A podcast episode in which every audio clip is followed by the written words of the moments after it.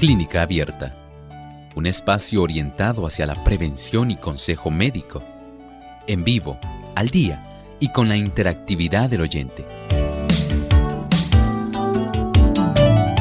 Clínica Abierta, poniendo al doctor a su alcance para un diálogo claro y honesto, porque nos importa su bienestar y salud.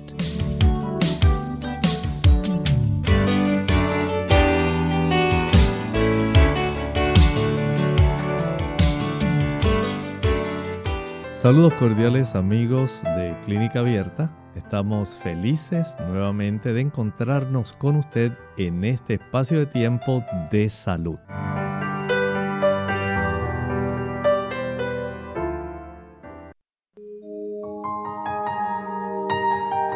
Además de cuidar tu salud física, cuidamos tu salud mental. Este es el pensamiento saludable en Clínica Abierta.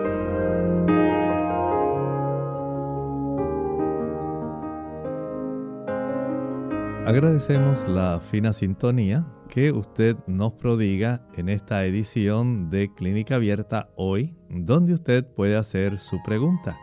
Y para usted en esta hora tenemos un pensamiento saludable.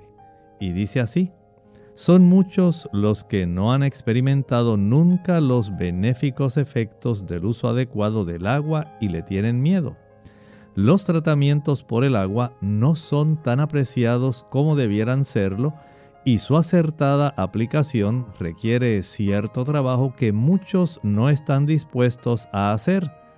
Sin embargo, nadie debería disculpar su ignorancia o su indiferencia en este asunto. Hay muchos modos de aplicar el agua para aliviar el dolor y acortar la enfermedad todos debieran hacerse entendidos en esa aplicación para dar sencillos tratamientos caseros. Las madres principalmente deberían saber cuidar a sus familias en tiempos de salud y en tiempos de enfermedad. La hidroterapia, la importancia que tiene el nosotros poder conocer el uso del agua en diferentes estados y o también en diferentes temperaturas. Saber aplicarlos puede ser una gran diferencia en la forma como podemos acortar la enfermedad. Y esto es algo que resulta asombroso para algunas personas, pero ha sido muy práctico para aquellos que han aprendido a practicarlo.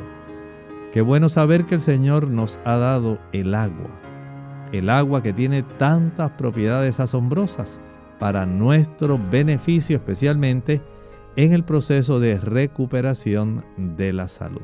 interesante, ¿no? Bien, en esta hora deseamos que usted pueda comunicarse. Tenemos la oportunidad de brindar en nuestros teléfonos, tenemos un personal capacitado, los técnicos que tenemos listos para poder trabajar con usted en esta hora tenemos al señor Arti López en los controles y al señor Héctor Seguinot directamente recibiendo todo lo que atañe al chat y también aquellos que se comunican a través de Facebook. Y vamos entonces directamente a nuestros amigos que se encuentran comunicándose por la vía telefónica. Y desde Mayagüez tenemos a Margarita.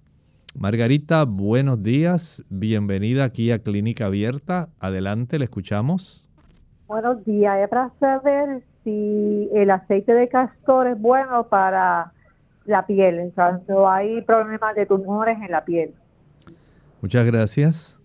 Mire, es muy adecuado. No puedo decir que es la panacea para todo tipo de situaciones, pero es adecuado especialmente para ayudar a reducir procesos inflamatorios.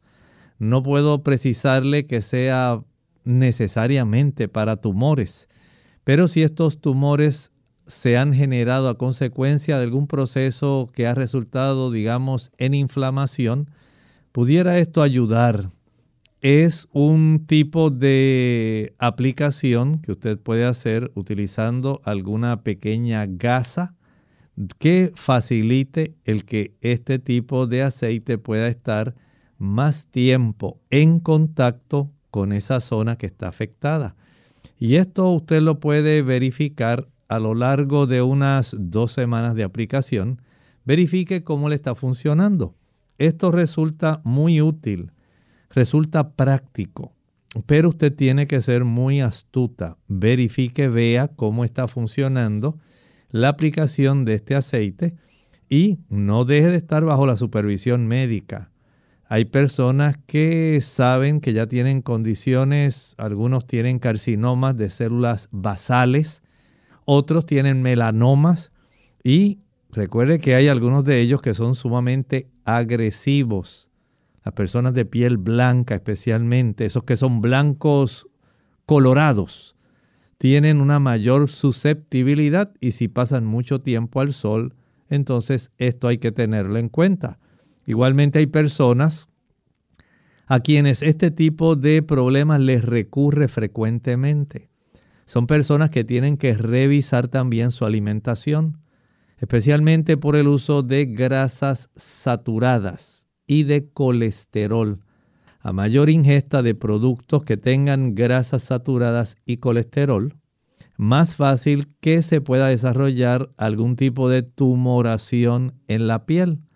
Las personas que consumen este tipo de grasas que se encuentran en la leche, la mantequilla, el queso, los huevos, la carne, y tienen una piel muy blanca, esto va a facilitar el desarrollo de este tipo de tumores. Por lo tanto, no deje de acudir a su cita con el médico y si le es necesario la remoción de ese tipo de cáncer, entonces permita que esto se lleve a cabo. Muy bien, continuamos entonces con José. José está desde el pueblo de Caguas. Adelante, José, le escuchamos.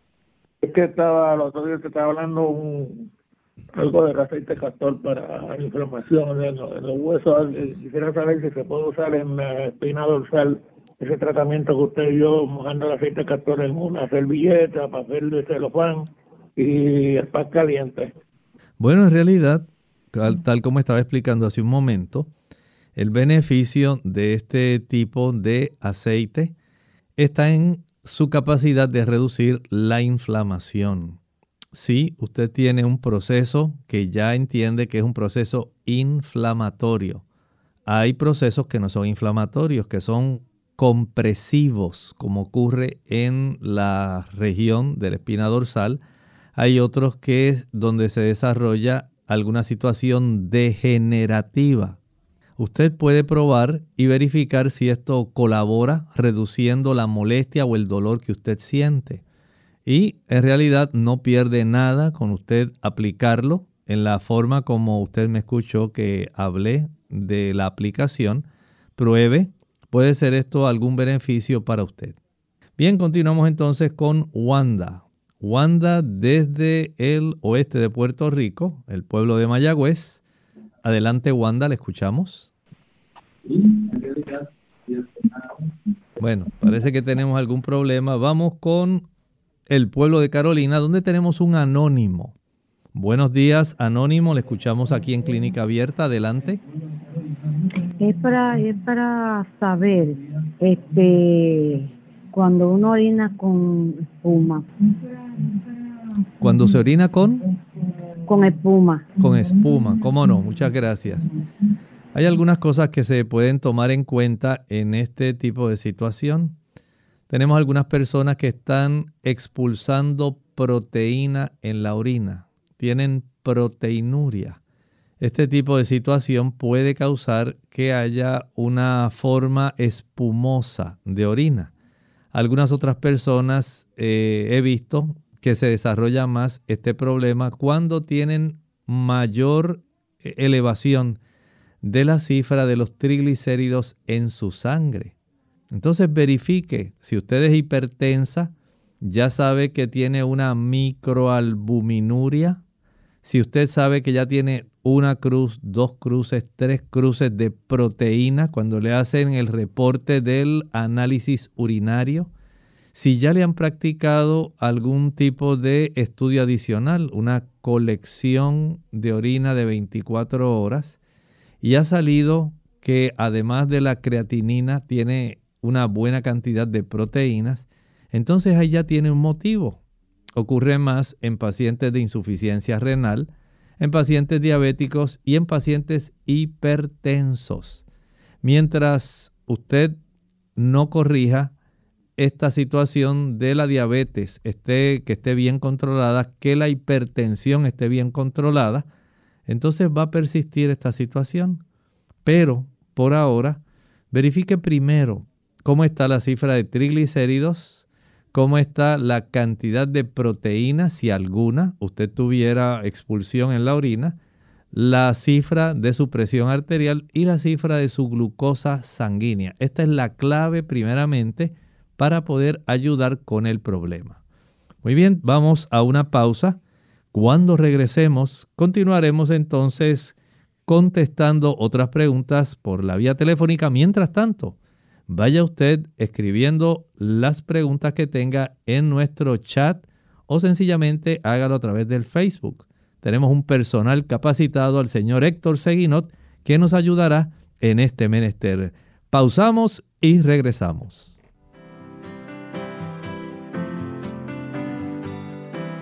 La salud no tiene precio, pero tiene costo. Es tu responsabilidad cuidarla.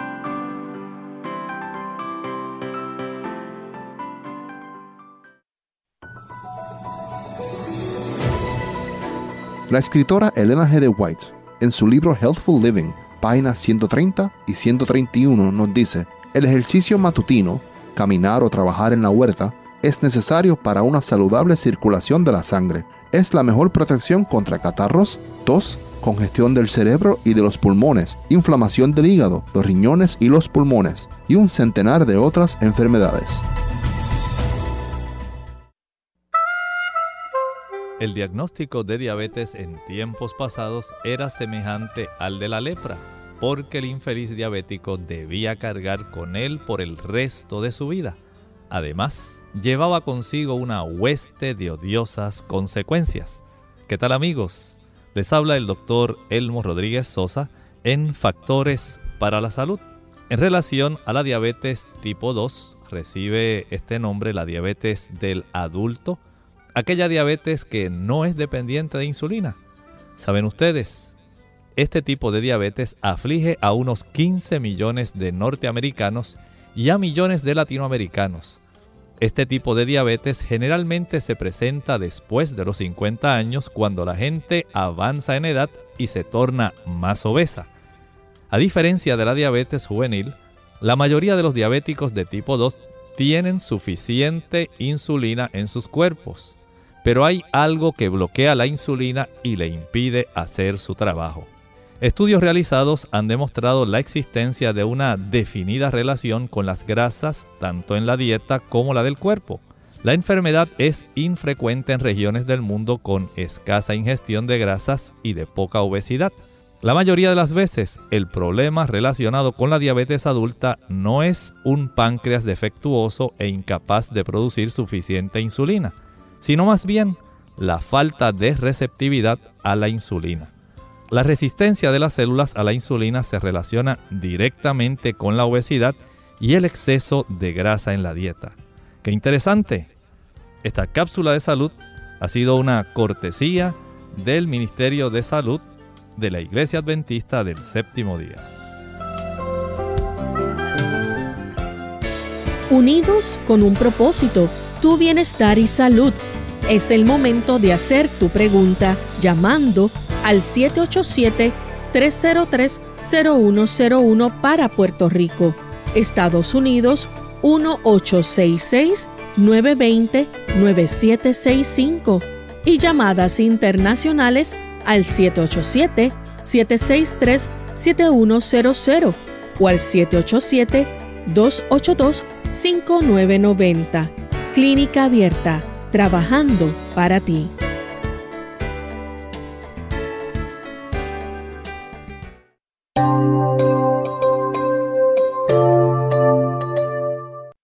Y se encuentra usted en la estación correcta, WZOL 98.3 FM, aquí en San Juan, Puerto Rico, donde se origina el programa Clínica Abierta. Este que les habla, su servidor, el doctor Elmo Rodríguez Sosa. En este día, precisamente, estamos contestando aquellas consultas que usted ha estado poco a poco recopilando y que hoy desea practicar. Y por supuesto, ya tenemos un grupo de personas que desean hacer su pregunta.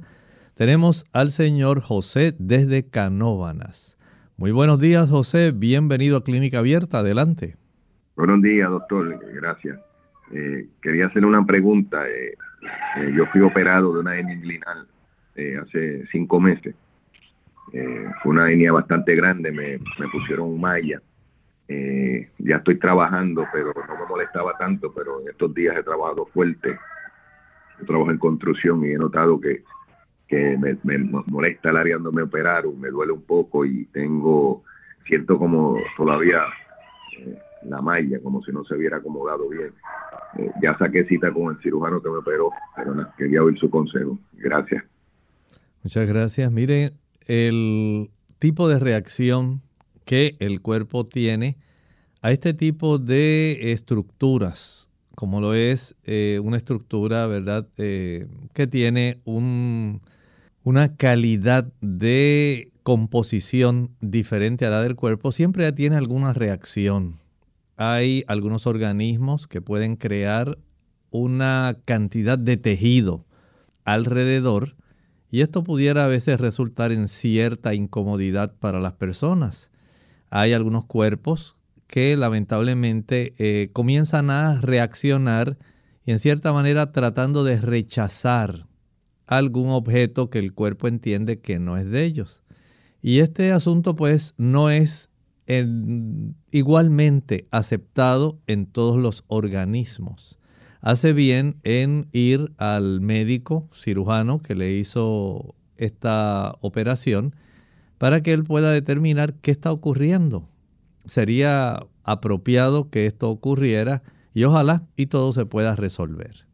Continuamos entonces con Ivette. Ivette llama desde la Perla del Sur, desde Ponce. Bienvenida Ivette, adelante, le escuchamos. Dios le bendiga, hermano. Eh, muy contenta con su programa, como de costumbre. Que tengo una, una pregunta porque mi esposo en la pierna, en una de las la pierna derecha, empezó a mostrar unos círculos negros, ¿verdad? Y una hinchazón.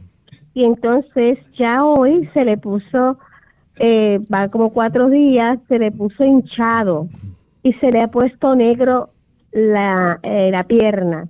Y quisiera saber como de dónde pudo haber venido esto y qué puedo hacer para ayudarlo, porque el médico lo mandó a hacer el segundo Doppler y él está ahora mismo allá en el hospital. Muchas gracias. Mire, entiendo que esta situación debe llevarlo inmediatamente a la sala de emergencia. No espere una cita regular, no espere. Esto pueden ser indicios de una falta de circulación arterial y según transcurre el tiempo, puede desarrollarse una mayor eh, situación más difícil, donde puede morir tejido.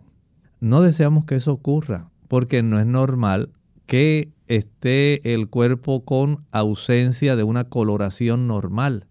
Cuando usted observe este tipo de coloración, en realidad nos está diciendo que no está llegando una buena oxigenación, una buena cantidad de sangre a suplir ese tejido y la ausencia, la capacidad de recibir sangre ahí pudiera ser un coágulo que haya obstruido, pudiera haber desarrolladose un trombo que poco a poco esté creciendo y haya ahora de manera progresiva facilitado un proceso obstructivo para la sangre arterial. Por eso se está poniendo oscuro. Y hay que revisar qué está ocurriendo ahí se pueden verificar también otros parámetros muy importantes, pero entiendo que es una situación que debe atender ya, con premura. No es para mañana, es para hoy, exclusivamente para ahora.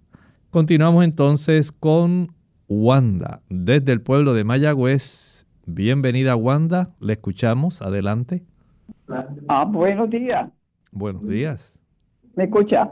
Ya le escucho, adelante. Ah, mi, ah mire, mi problema. Yo soy una sobreviviente de cáncer de colon.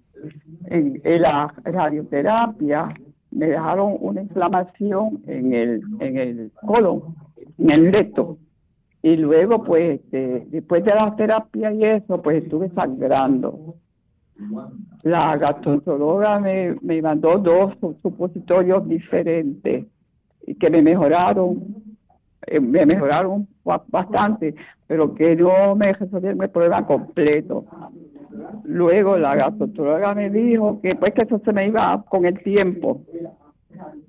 Pero este, o sea, eso me preocupa. Yo quería este, consultar con usted para ver si usted me podía dar alguna recomendación o algo que yo pueda hacer que sea, o sea, diferente, que no sea tener que estar usando este, cosas químicas. Muchas gracias. En algunas personas que recibieron tratamiento de radioterapia, si a usted le administraron radioterapia, es probable que ese proceso de sangrado pueda estar ocurriendo de una manera cíclica. Por un tiempo sangra, desaparece el problema, vuelve otra vez y se desarrolla el sangrado, desaparece. Y de esta manera podríamos decir, si fuera ese su caso, que pudiera ser parte del problema de haber administrado una radioterapia en esa zona. Usted no especificó si necesariamente a usted le administraron también radioterapia en esa área. Sin embargo, sería útil también el que usted pudiera dar una o pudiera tener una cita con la gastroenteróloga porque se podría revisar si hay el desarrollo de algún pólipo, si hay algún tipo de zona dentro de su intestino que se haya erosionado y que esté sangrando. Así que la práctica de una colonoscopía en usted sería algo deseable que podría ayudar. Y si tan solo se encuentra un proceso inflamatorio, estoy seguro que el mismo gastroenterólogo o la gastroenteróloga le ayudarán para que esto nuevamente se pueda corregir. Pero asegúrese de tener esa información. Si es un efecto secundario de una serie de radioterapias que le hayan administrado, o si está muy cercana ya la colonoscopia para que se la practiquen, verifiquen si hay alguna ulceración, alguna tumoración, algún pólipo que pudiera estar ocurriendo en esa zona. Vaya tan pronto usted pueda. Muy bien, continuamos entonces con nuestra amiga de Río Grande. Bienvenida, le escuchamos en esta hora aquí en Clínica Abierta. Adelante. Ah, buenos días, doctor Rodríguez. Y muchas felicidades. Muchas gracias. Eh, lo estoy llamando eh, porque recientemente me hice un laboratorio de T3, T4 y TSH y la TSH salió altita. Adicional me hicieron otra al laboratorio que no me acuerdo ahora si era TPO o algo así y también salió alto. Eh, yo, el médico me dio una receta para Sintroin, la más bajita, pero yo no quiero, o sea, comenzar todavía porque él es un médico de familia y yo quería buscar una endocrinóloga. ¿Qué usted me recomienda? Y además en la garganta a veces tengo el y como un aldulcito, pero eh, lo escucho por la radio, si es tan amable. Muchas gracias. Mire, no necesariamente es porque usted esté haciendo esas cosas o porque tenga algún ardor. En ocasiones la tiroides se trastorna solamente químicamente, no necesariamente porque esté desarrollando algún nódulo, algún quiste que esté creciendo y esté comprimiendo. Sí, en ocasiones eso puede suceder y entonces eh, la persona hace como usted dice y pudiera tener algún tipo de malestar. Pero en términos generales, si hasta ahora mm, solamente es una alteración química donde la hormona estimuladora de la tiroides, la TSH está aumentando y a usted le han prescrito, digamos, lo más eh, bajo en cuanto a potencia sería la de 25 microgramos. Pudiera ser necesario. No sé cuán altito es esa cifra, porque usted no la especifica. Pero sería útil primero tratar de llevar esa función tiroidea a la normalidad asegúrese de esto. Número uno, en que usted no está comiendo ningún tipo de producto marino. Langosta, calamares, huelles, carey, ningún tipo de ostras, tampoco pescado, ni salmón, ni bacalao, ni chillo, ni sardina, ni sama, ningún tipo de pescado. También procure comer en horarios regulares. Eso es muy importante para el proceso eh, metabólico tiroideo un desayuno a las 7, almuerzo a las 12, cena a las 5 de la tarde. Y algo muy importante que algunas personas descuidan, acuéstese temprano. Mientras más tarde usted se acueste, usted altera el proceso metabólico tiroideo. Si usted no se ejercita, usted va a alterar el proceso metabólico tiroideo.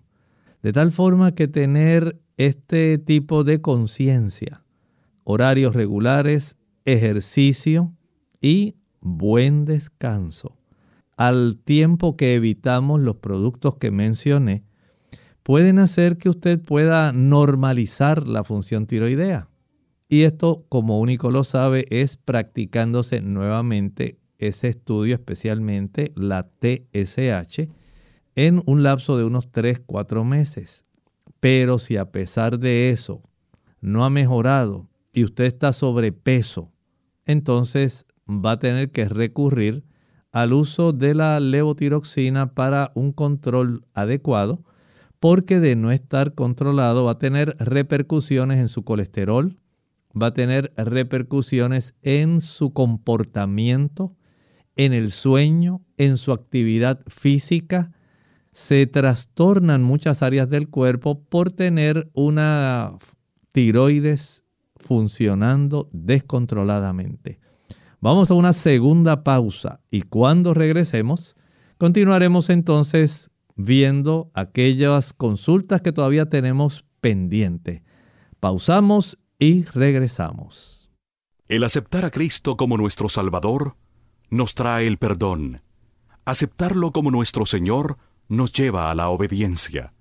Cuando el pecador verdaderamente acepta a Cristo como Señor de su vida, cuando percibe el gozo de la salvación por la fe, entonces es tan solo natural que acepte cualquier otra cosa que Cristo enseña. Cualquier cosa que Él nos pida, la obedeceremos con alegría. Un mensaje de esta tu emisora amiga. Asombrado quedó el universo cuando tu presencia tocó mi espacio. Te hiciste Navidad. Las estrellas alababan tal encuentro y el firmamento engrandecía. La gloria de tu grande amor, de la altura a la miseria. No fue en un espléndido palacio cuando tu presencia tocó mi espacio. Fue en un humilde pesebre en una ciudad insignificante, en un cajón de paja, fue tu nacimiento. Los animales se regocijaron por tu llegada, porque los únicos tres seres humanos que entendían tu presencia venían de camino, guiados por una estrella. El latido de la esperanza oxigenó mi alma cuando de la altura a la miseria te hiciste Navidad. Sí, en tu primer llanto al nacer reflejaba mi aliento de vida. Sí, en tu primera sonrisa me regalaba perdón y justicia.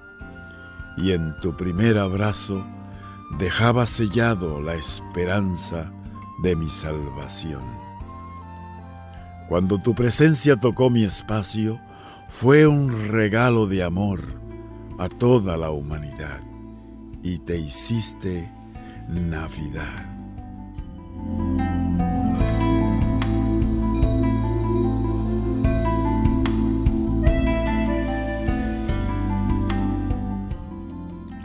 Escribe Javier Calderón Jiménez.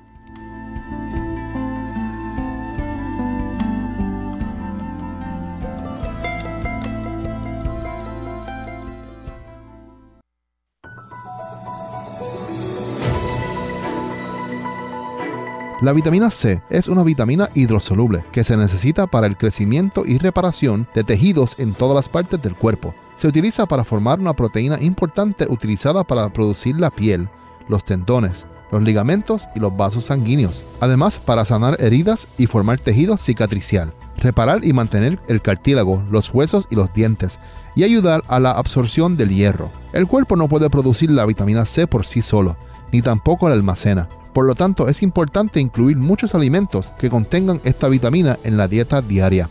Durante muchos años, la vitamina C ha sido un remedio casero para el resfriado común, aunque las investigaciones dicen que no necesariamente reducen el riesgo de contraer el resfriado. Sin embargo, las personas que han tomado estos suplementos pueden tener síntomas más ligeras y leves. Pero si empiezas a tomar vitamina C luego de haber empezado un resfriado, no parece servir. Entre las frutas y verduras donde puedes encontrar la vitamina C está el melón cantalupo, frutas y jugos de cítricos como naranjas y toronjas, pomelos, kiwi, mango, papaya, piña, fresas, frambuesas, moras y arándanos, sandía o melón, brócoli, coles de Bruselas y coliflor, pimientos rojos y verdes, espinaca, repollo, nabos verdes y otras verduras de hoja, papas, batatas, tomates y su jugo. Recuerde consultar con su médico para la cantidad apropiada de vitamina C para ti.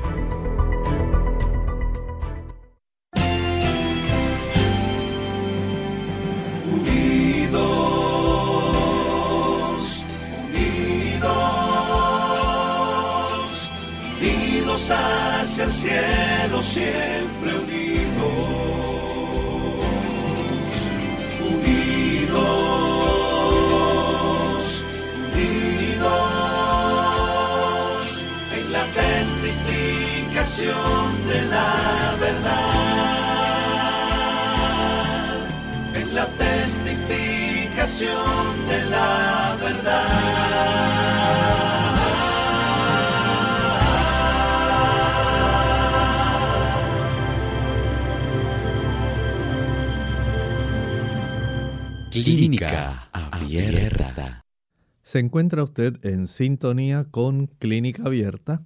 Es un programa de servicio público de la Iglesia Adventista del Séptimo Día. ¿Le interesa a usted la salud? Está en el cuadrante correcto, en el momento correcto, porque es parte del beneficio que nos otorga la escritura. El Señor nos dice, según se registra en la escritura, que Él desea que nosotros seamos prosperados y tengamos salud.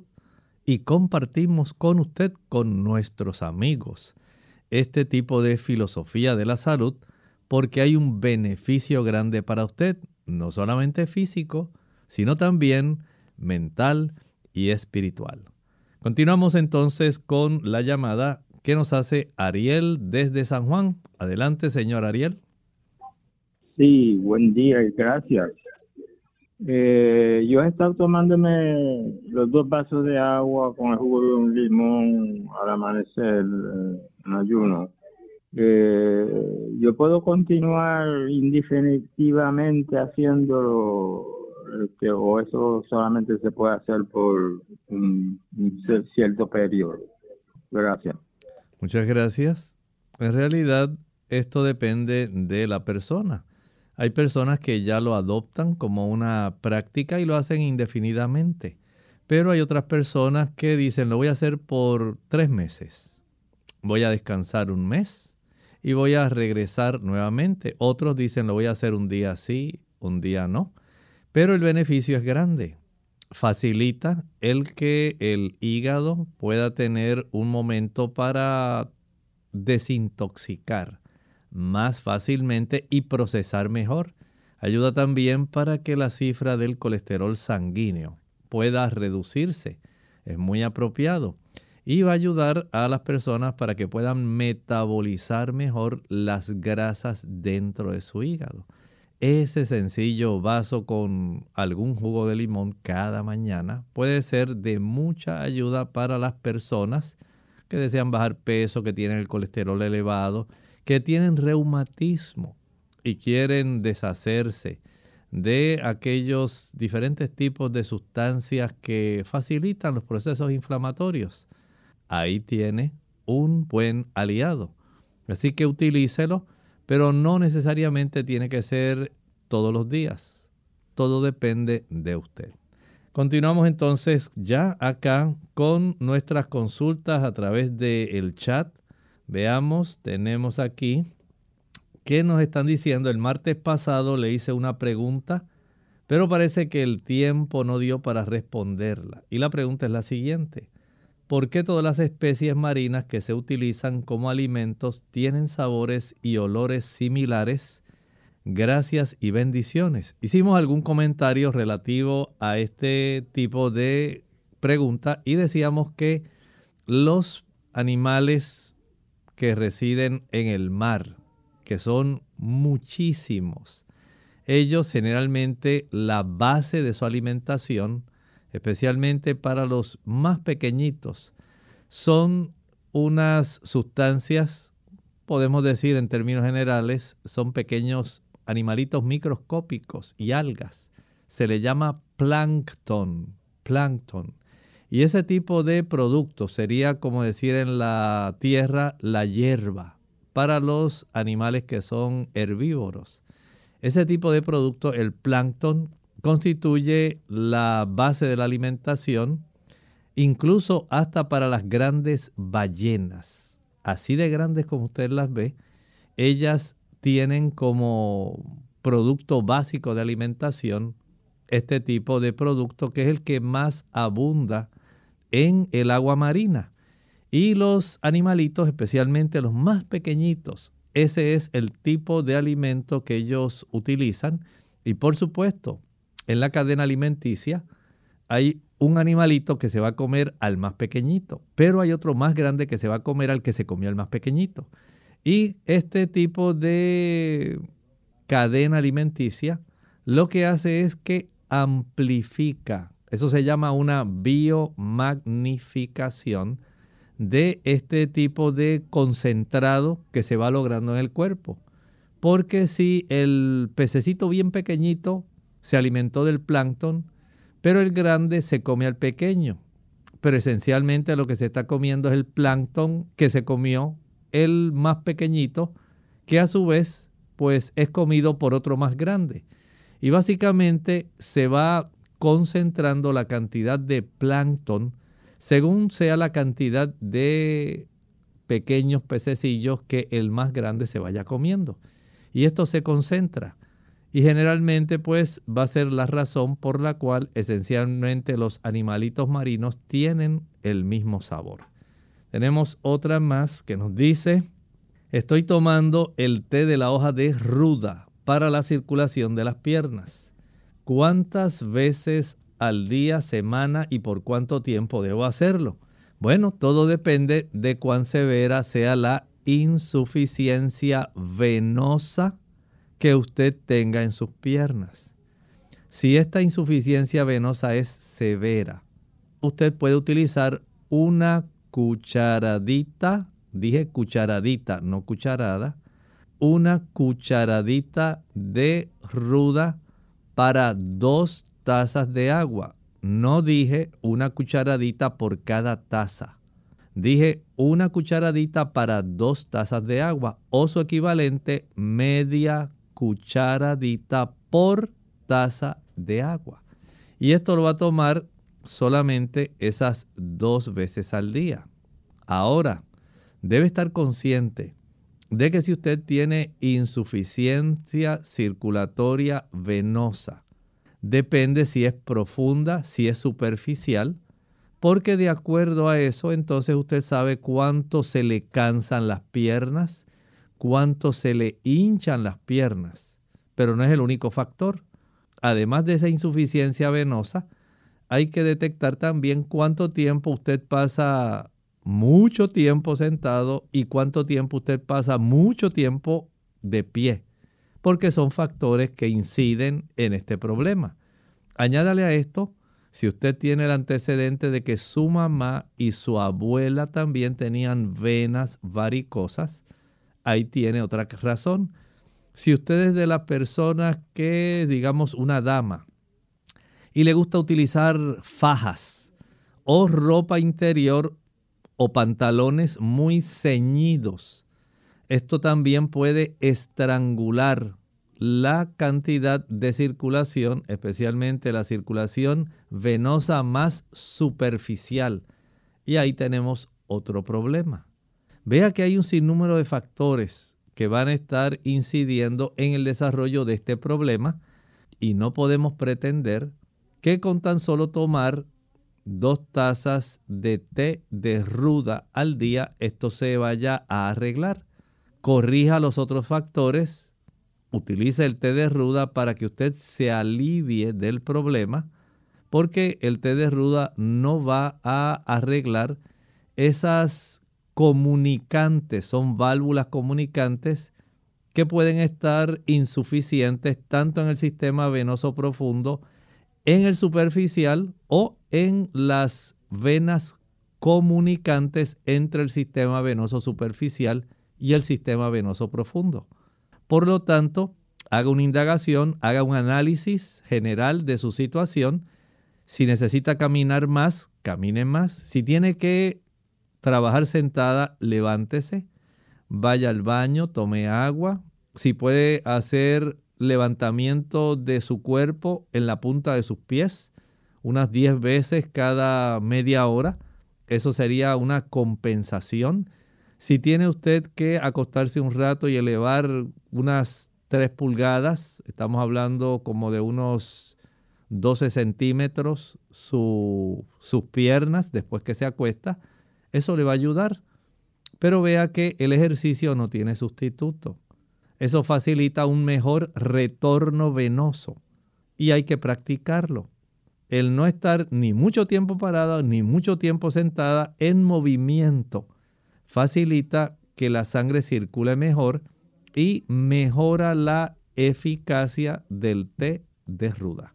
Continuamos entonces, dice otra pregunta, Jorge nos pregunta, ¿es malo consumir avena todos los días? Dicen que es bueno para aumentar la masa muscular. La avena es un excelente cereal, así como lo es el maíz, como lo es el arroz, como lo es el trigo, la cebada y el centeno. Son cereales que van a dar carbohidratos complejos si usted los consume que sean integrales. Y la avena es un excelente carbohidrato que generalmente es complejo.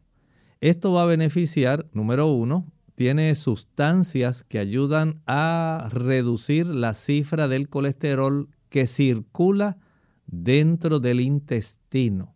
Hay una porción del ciclo del colesterol que va en las secreciones biliares y que si no es secuestrada por medicamentos o alimentos, lamentablemente se vuelve a reabsorber.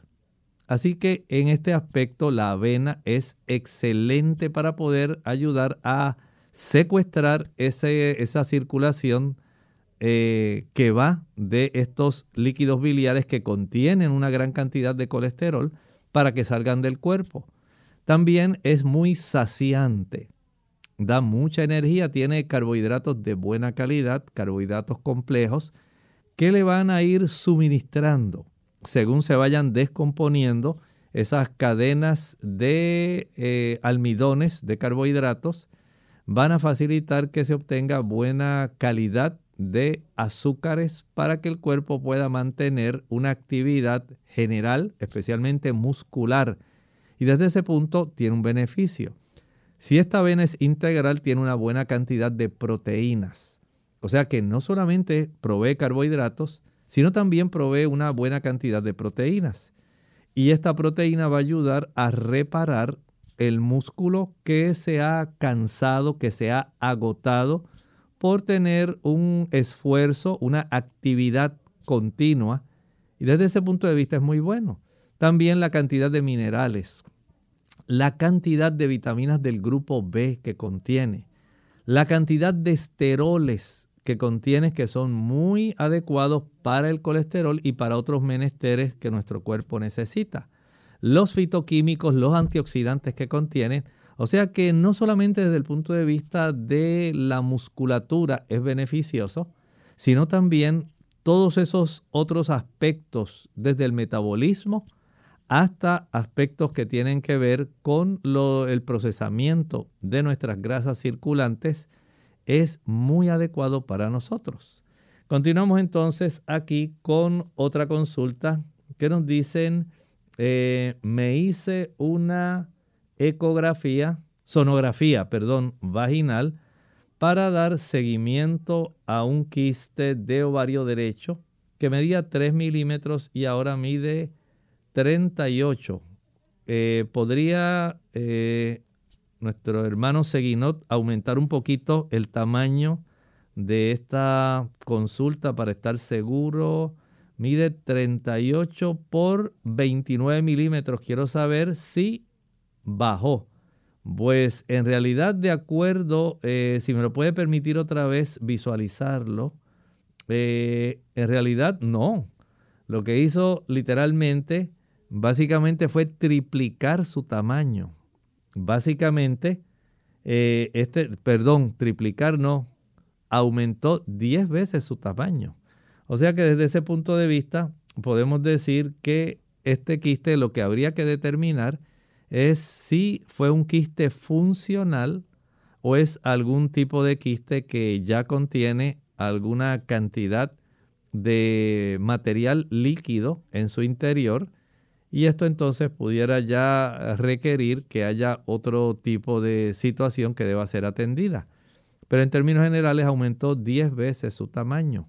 Por lo tanto, usted como una dama muy sabia puede hacer ajustes. Por un lado, recuerde que mientras mayor sea el consumo de leche y huevos, más trastornos ováricos va a tener. Pero también va a ocurrir por el consumo de productos animales. Todos los productos animales, en animalitos que se crían para que engorden y produzcan mucha carne, o para que produzcan, por ejemplo, mucha cantidad de huevos, mucha cantidad de leches. Este tipo de productos van a obtenerse generalmente de animalitos que se les estimula para que su crecimiento sea más rápido y sea más voluminoso. Y esto requiere el uso de hormonas. Esas hormonas que se le proveen al animal se suman a las hormonas del animal y ellas se suman a las hormonas del ser humano que se consume a ese animal o ese producto, sea mantequilla, sea queso. Y ahí usted lo tiene. Y esto trastorna.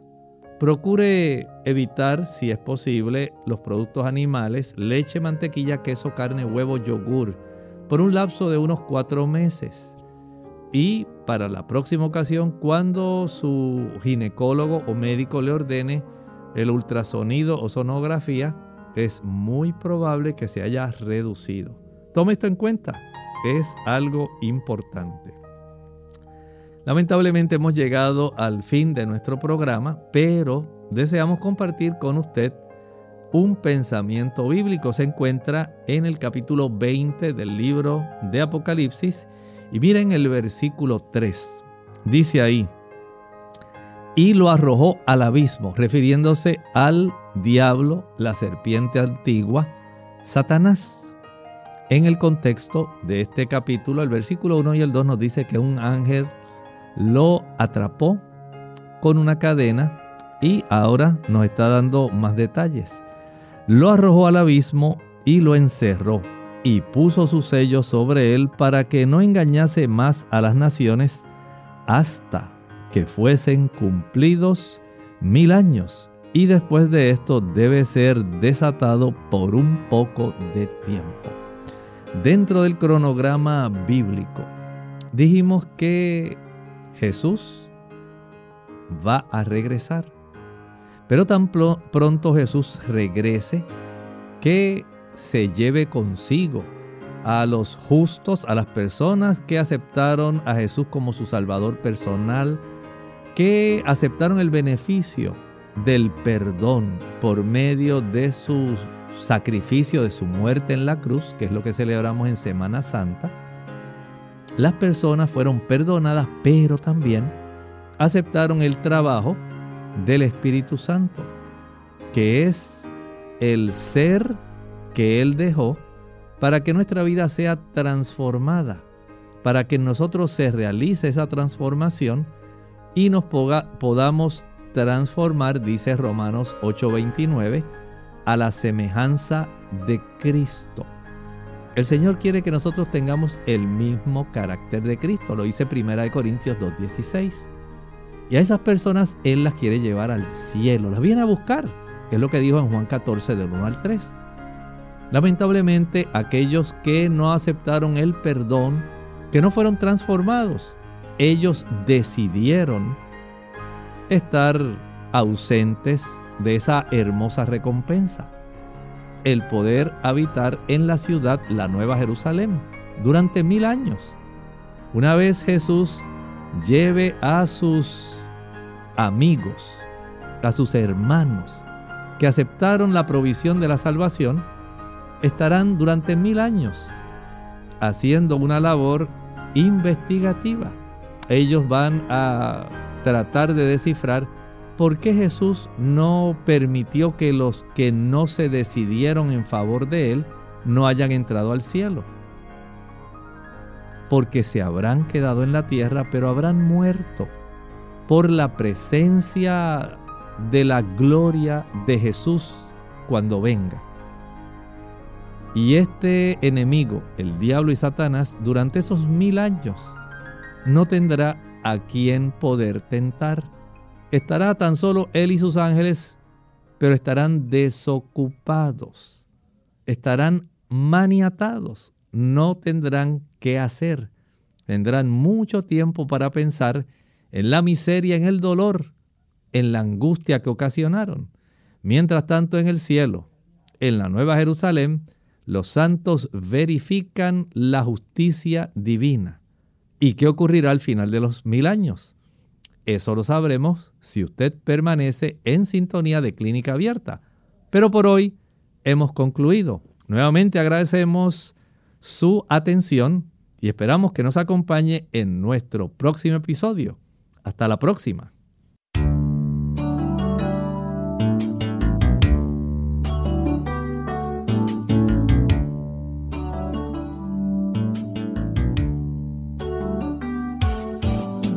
Clínica Abierta.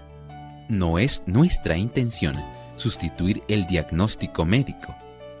Antes de poner en práctica cualquier consejo brindado en este programa, usted debe consultar con su médico. Hasta la próxima.